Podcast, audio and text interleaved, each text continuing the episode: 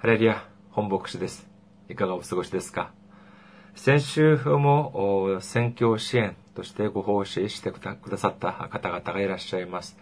まずは韓国韓国のからし種宣教会というところから、こちらからもほぼ毎月支援をしてくださっております。ありがとうございます。そして次にはハワイにいらっしゃるチェ・オキョンさんという方が、また選挙支援としてご奉仕してくださいました。このチェ・チェオキョンさんもほぼほぼ毎月ご奉仕してくださっております。本当にありがとうございます。神様の溢れんばかりの祝福がおられますようにお祈りいたします。今日のお御言葉を見てみます。今日の御言葉は、出エジプト記32章7節から14節までの御言葉です。出エジプト記32章7節から14節までです。お読みいたします。主はモーセに仰せられた。さあ、すぐ降りて行け。あなたがエジプトの地から連れ上ったあなたの民が堕落してしまったから。彼らは早くも私が彼らに命じた道から外れ自分たちのために鋳物の子牛を作り、それを節拝み、それに生贄を捧げ、イスラエルよ、これがあなたをエジプトの地から連れ上ったあなたの神だと言っている。主はまたモーセに仰せられた。私はこの民を見た。これは実にうなじの怖い民だ。今はただ私のするままにせよ。私の怒りが彼らに向かって燃え上がって、私が彼らを立ち滅ぼすためだ。しかし私はあなたを大いなる国民としよう。しかし、モーセは彼の神、主に嘆願していった。主よ、あなたが偉大な力と力強い御手を持ってエジプトの地から連れ出されたご自分の民に向かって、どうしてあなたは身怒りを燃やされるのですか？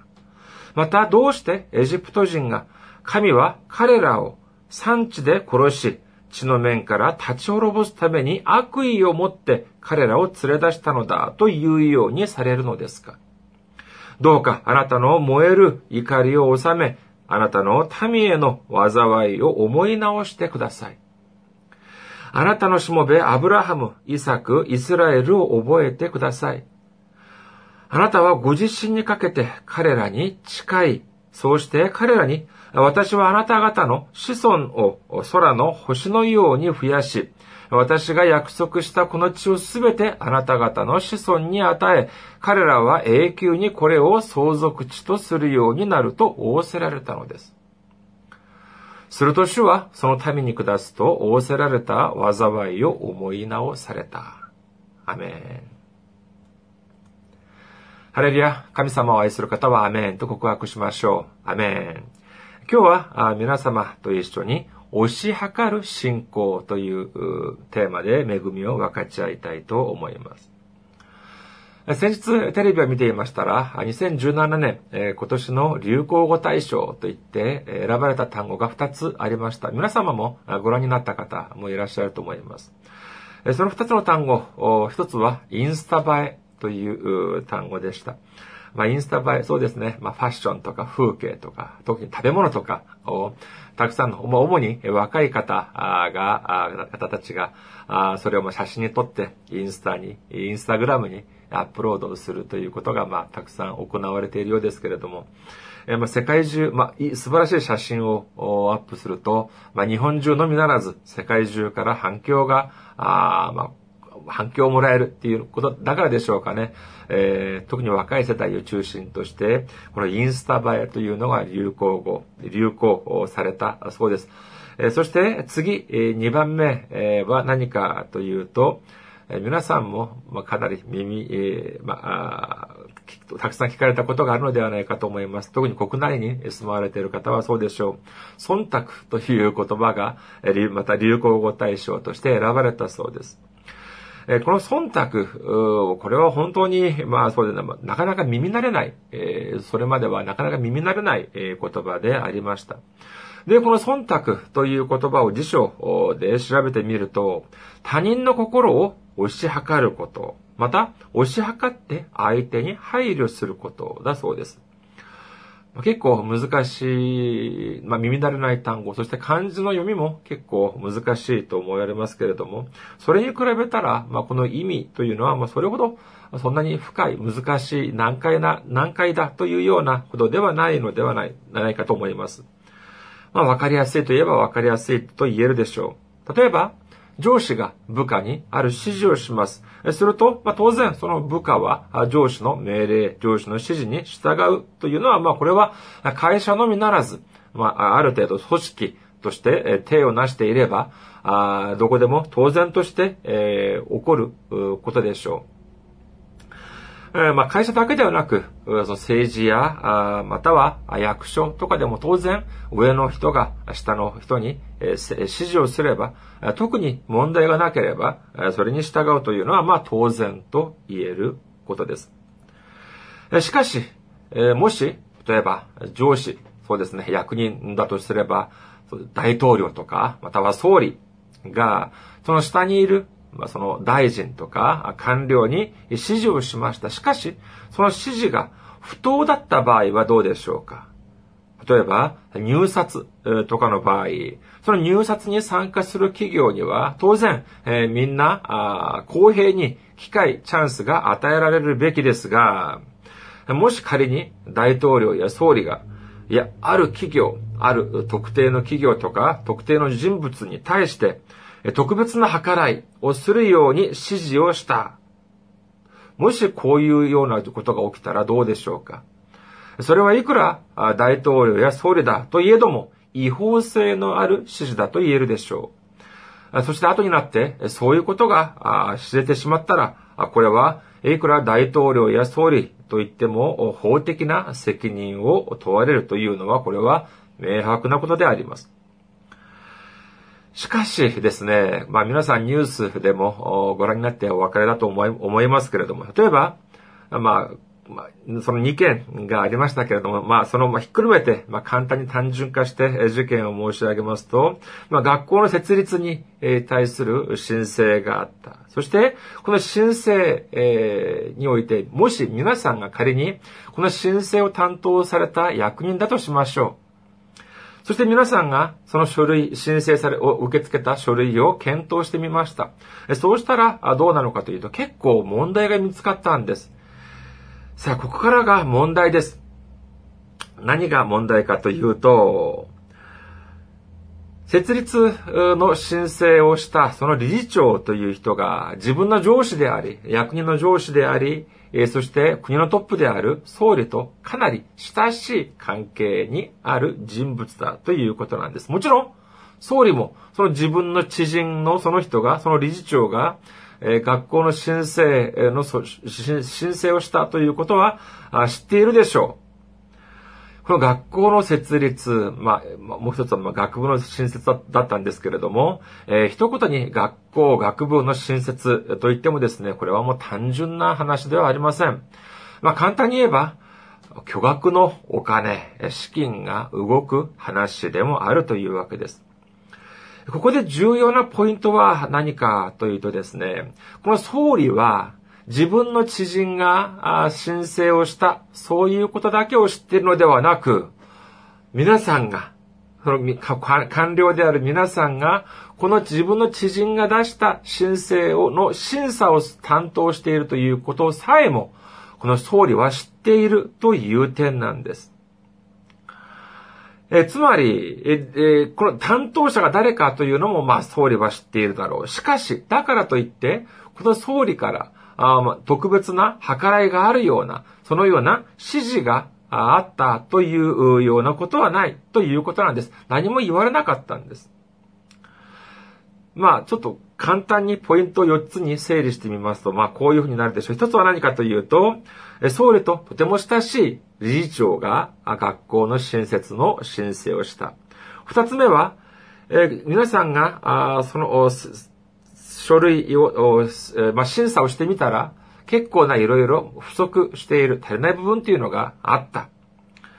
ですからこれは、まあ、申請を許可するには、まあ、値しないというような状況だったということなんです。三つ目は何かというと、総理から何か特別な計らいがあるようにというように指示があったというのではないということなんです。4番目は何かというと、総理は皆さんがそれを担当している、審査を担当しているということを知っているということなんです。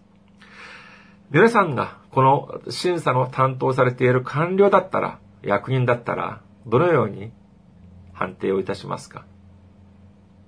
学校の理事長がいくら総理と親しい人だからといっても、いろいろこの審査には足りない部分がある。このままでは許可はできない。却下。もし皆さんがこのようにおっしゃったのなら、私はこのように申し上げるでしょう。そうです。それが正解です。それが正しいんです。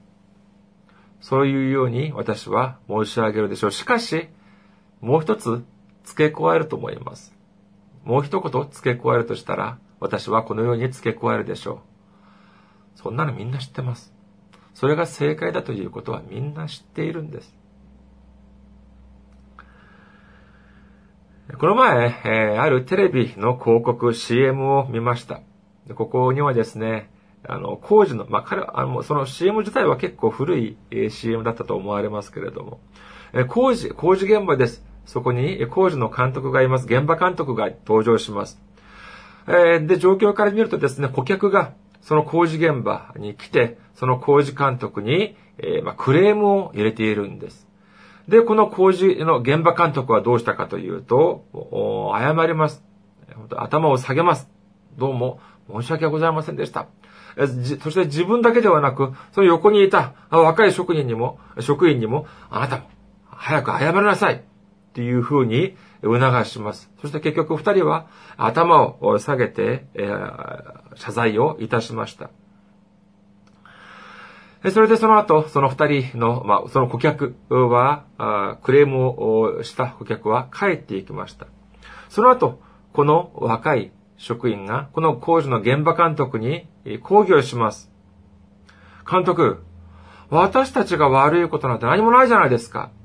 なのにどうして謝らなきゃいけないんですかすると、この現場監督は言います。お前も守るものができればわかるよ。とても印象深い CM でした。この現場監督が言わんとしていることは何だったでしょうか？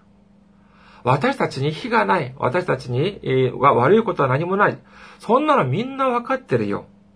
しかしね、私には守らなければならない会社があるんだ。守らなければならない家族があるんだ。ここで私が意地を張って、えー、見たところで、私にプラスになることなんて何もない。それよりは、それよりは、私のプライドを捨て、謝れば、私は私の会社を守ることができ、そして私の家族を守ることができるんだ。こういうことではないでしょうか。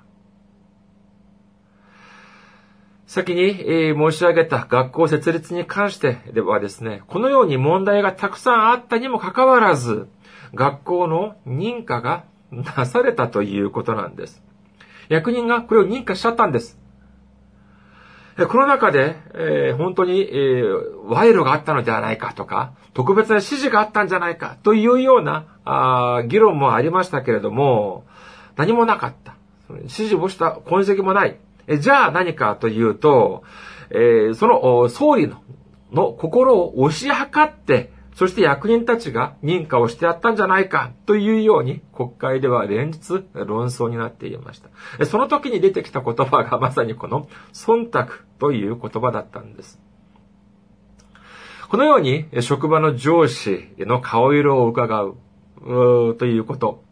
それをまあ、忖度という、そうですけれども、だからといって、じゃあ忖度という言葉自体は悪いこと、決してしてはいけないことでしょうかあるニュース番組を見たらですね、この間見たらですね、記者が、その外に出て行って、えー、そして、えー、通勤、会社帰りのサラリーマンたちにインタビューをしました。そのインタビューの内容はというと、あなたは忖度をしたことがありますか？という内容でした。この質問を受けたこのサラリーマンたち、何と言ったでしょうか？忖度こと、忖度をやったことがあるか？何を言ってるんですか？毎日やってます。毎日何度もやっていますということなんです。毎日いつも上司の顔色を伺い、そして取引先の顔色を伺っています。そんなのはもう日常茶飯事ですっていうふうに言っているんです。そうでしょう。会社とかでも社長や上司が、まあ、あえて口にしなくても、それに合わせて、えー、顔色を伺って空気を読んでですね、それに合わせて仕事をするととても褒められるでしょう。とてもいい評価が受けられることでしょう。しかし、逆に、何もやらない。本当にそれを言わなければ、あその、全然空気も読めないし、何もわからない。やってもらえない。やってくれないって言うんだったらどうでしょうか。あいつは本当に使えないやつだな。なんていうような評価を受けてしまうかもしれません。なんて情けない奴なんだ。な私が言わなきゃダメ？っていうようなことを言われるかもしれないでしょう。本当にですね、世の中で、えー、職場で働いている方、サラリーマンとかビジネスをされている方だって同じです。本当に大変だと思われます。では、このように、えー、それこそプライドを捨て、そして、えこのように自分の意地を張らずに上司の顔色を伺い、そして、え取引先の顔色を伺うということ。これが悪いことかというと、決してそれが悪いというふうに言いを言い切れません。しかし、人間の知恵だけで、えー、そういうことが起きてしまった。そういうことをしようとするというと、そんなのは長く続かないんです。第一、そういうふうに自分が、そういうふうにその人に尽くして、その人が私に何か特別な計らいをしてくれる。じゃあその人がいつまでもその位置に、そのポストにいて、私にいつも取り計らってくれるのか、私のためにしてくれるのかというと、そうとも限らないからなんです。あるいは、または悪いことに、えー、紛れ込んでしまって、悪いことになってしまって、警察に捕まってしまうかもしれません。しかし、私たちは知っています。何を知っているかというと、いつも私たちの上にいて、そして私たちを守ってくださって、そして私たちのために働いてくださる方がいます。それがどなたですか？それこそまさに神様なんです。私たちが顔色を伺う、そしてその上司の顔色を伺ったり、そして、取引先の顔色を伺ったり、そして、その人間だけに尽くすというのは、時には悪いことに絡んでしまうかもしれません。しかし、神様の心を押し量るということ、これはどうでしょうか？それがまさに今日の本文のモーセの姿なのであります。モーセが神様の前に今います。えその時はシナイ山の上にいました。その時にイスラエルの民たちは何をしたかというと、金の格子を立てておいて、それが神様だって言って、それに礼拝をしていたんです。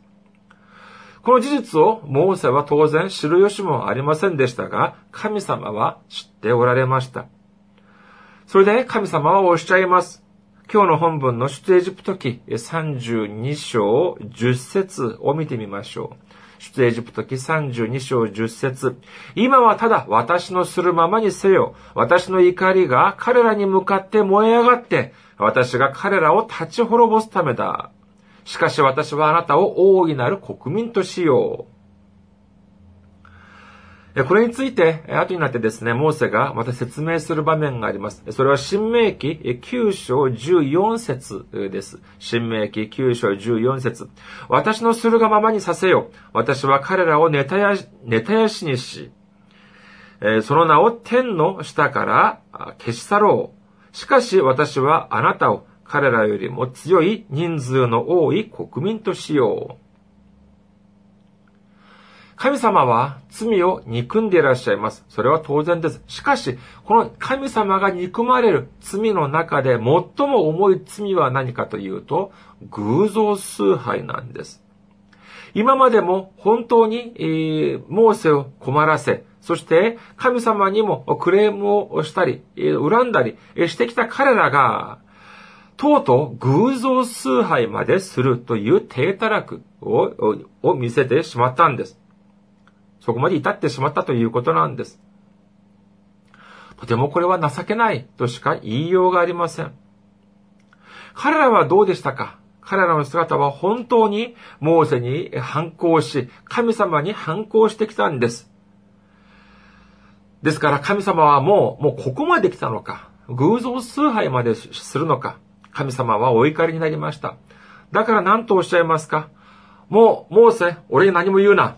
私何も言うな。私は彼らをもうみんな滅ぼしてしまう。そしてモーセ、あなたにはまたもっと素晴らしい国民を任せようというふうに神様は言ってくださったんです。この話だけを聞くとですね、モーセにとっては決して悪い話ではありません。今まで本当にそれほど困ら、モーセを困らせてきたイスラエルの民をみんな滅ぼして、もっと素晴らしい民族を任せてくれるっていうことなんです。モーセがこの言葉を聞いたらどういうふうに思ったでしょうか？皆さんがモーセだったらどういうふうに思ったと思われますか？そうですね。私だったら、私がモーセだったら、こういうふうに思ったかもしれません。神様、よくぞ言ってくださいました。神様から見ても、今まであのイスラエルの民が神様を、そして私をどれほど苦しめたか、どれほど困らせたか、お分かりでしょう。よくぞ言ってくださいました。はい。じゃあ、綺麗にも滅ぼしてくださって、また新しくスタートしましょう。もし仮にそういうふうに神様に申し上げたら、神様はどういうふうにおっしゃったでしょうか何を言っているんだあなたは本当それくらい、それほど空気が読めないのかそれほど私の心を押し量ることができない、できないのか神様はこういうふうにおっしゃったに違いありません。しかし、モーセは違いました。今、イスラエルの民がエジプトを脱出したのは、これは偶然に起きたことではない。400年以上も前に、神様がアブラハムと約束を交わした、この約束を守るために神様が行った働きである。そして、ただ、その連れ出しただけではなくて、十もの災い、すべ素晴らしい神様の災いのもとに、イエス様、イスラエルの民が脱出したということなんです。今は神様がこのように怒っていらっしゃるけれども、神様はイスラエルの民を愛していらっしゃる。銃の災いだけではない、後悔までも分けて、その間を通るように神様が働いてくださったということなんです。今はこういうふうに起こっているかもしれないが、神様はイスラエルの民、イスラエルの民をとても愛してくださっているということなんです。それだけではありません。もし、ここで神様が、今、イスラエルの民をみんな滅ぼしてみたら、滅ぼしたらどう、どう、どうでしょうかエジプトの国民は何て言う、言うと思いますかそんな風に、えー、本当に大変なことをして連れ出したにもかかわらず、あのイスラエルの神は何だ？荒野に連れ出して結局自分の民みんな殺しちゃったじゃないか。何をバカなことをやってるんだ？な、イスラエルの神はなんてバカなことをやっているんだ？こういうふうに嘲笑うでしょう。これは、神様にとっては、これはとてもいいことではありません。というふうに、モーセは思ったんです。だから、モーセは何というふうに神様に言いますか？出エジプト記32章11から13を見ます。しかしモーセは彼の民、主に嘆願していった。主よ、あなたが偉大な力と力強い見てを持ってエジプトの地から連れ出されたご自分の民に向かって、どうしてあなたは身怒りを燃やされるのですか？また、どうしてエジプト人が、神は彼らを産地で殺し、地の面から立ち滅ぼすために悪意を持って彼らを連れ出したのだというようにされるのですかどうかあなたの燃える怒りを収め、あなたの民への災いを思い直してください。あなたのしもべ、アブラハム、イサク、イスラエルを覚えてください。あなたはご自身にかけて彼らに近い、そうして彼らに、私はあなた方の子孫を空の星のように増やし、私が約束したこの地をすべて、あなた方の子孫に与え、彼らは永久にこれを相続地とするようになると仰せられたのです。これどういう意味でしょうか？神様、今度だけは許してください。アブラハムとイサクとヤコブと約束を交わしたではありませんか？今度だけは、今度だけは許してください。というふうに嘆願をしているんです。このように本当に心を込めてお祈りをしているんです。これこそがまさしく素晴らしい仲介者としての姿であり、素晴らしい指導者、リーダーとしての姿だと言えるでしょう。世の中にいる指導者はですね、たくさんの人の上に君臨したがります。そして大きい車に乗り、自分の権威をひけらかそうとしてします。しかし、このように自分の隣人のために、自分の祖国のために、自分の民族のために、神様の前にひれ伏して、そしてそのために祈るということ、これこそが素晴らしいリーダーと言えるでしょう。このようにして神様の心を押し量って、そして神様にの心とぴったり合うようなそういう一致するようなお祈りを捧げました。すると神様は何ておっしゃいましたか？出エジプト記32章14節すると主はそのために、そのために下すと仰せられた災いを思い直されたとおっしゃいます。神様は多分こういうふうに考えたのではないでしょうか。そうか。やっぱりお前は私の心を知っている。さすが、あなたは素晴らしいリーダーだ。そして神様はそのモーセのお祈りを受け入れて、心を思い直されたということなんです。災いを下さなかったということなんです。神様はまさに、モーセからこのようなお祈りを聞きたかったのではないかと思います。そのモーセの指導者としての、そして仲介者としてのこのお祈り、これを多分聞きたかったのではないかというふうに私には思われます。例えばですね、皆さん、憎たらしい人間いるでしょう。本当に、ああ、こいつは本当に憎たらしい。そういう人、やはり一人、一人思い浮かべてみてください。そして、どうして神様はこの人を早く滅ぼしてしまわないのだろうか。なんで早く罰しないのだろうか。なんで早く連れて行かないのだろうかというふうに思ったことはありませんか？もう少し遡ってみましょうか。皆さんもし、えー、このようなことを考えたことはありませんか？そもそも私たちがこの世の中でこんな風に苦しみ、苦労している理由は何でしょうか？それは、アダムとエヴァが神様の命令に背いて善悪の知識の木の実をとで食べたからではないでしょうか。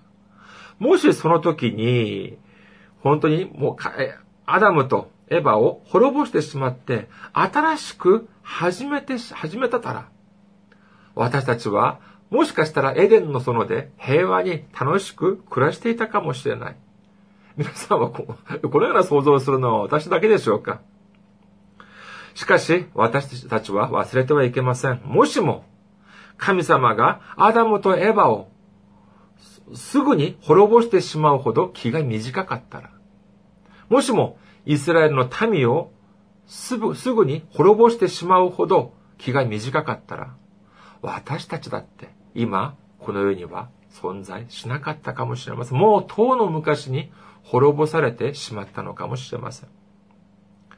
神様は、神様が私たちに立法的な基準を、立法的な物差しとして私たちをご覧になったら、としたら、私たちだけではなく、全世界、誰が救われることができるでしょうか立法の前にはですね、誰も自由であることはできないんです。みんなが罪人でしかないわけなんです。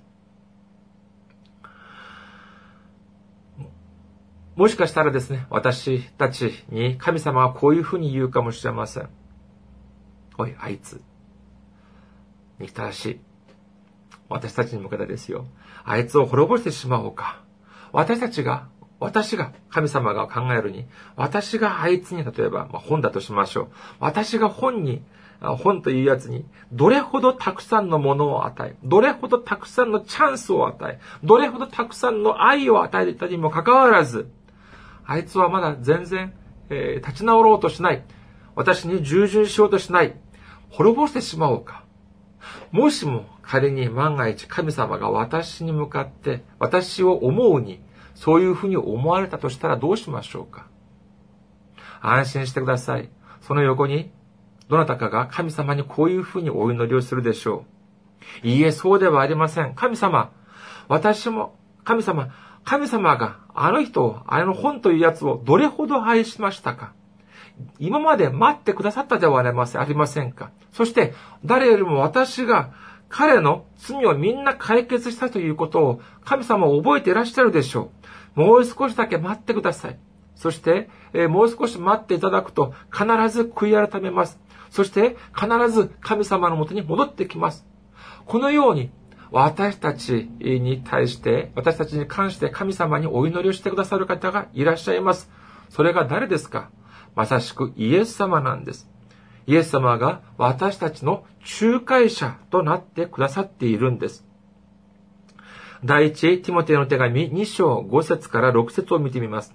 神は唯一です。また、神と人との間の仲介者も唯一であって、それは人としてのキリストイエスです。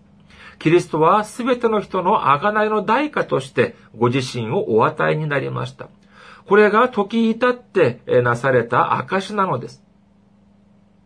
イエス様は神様と私たちの間の仲介者となったということなんです。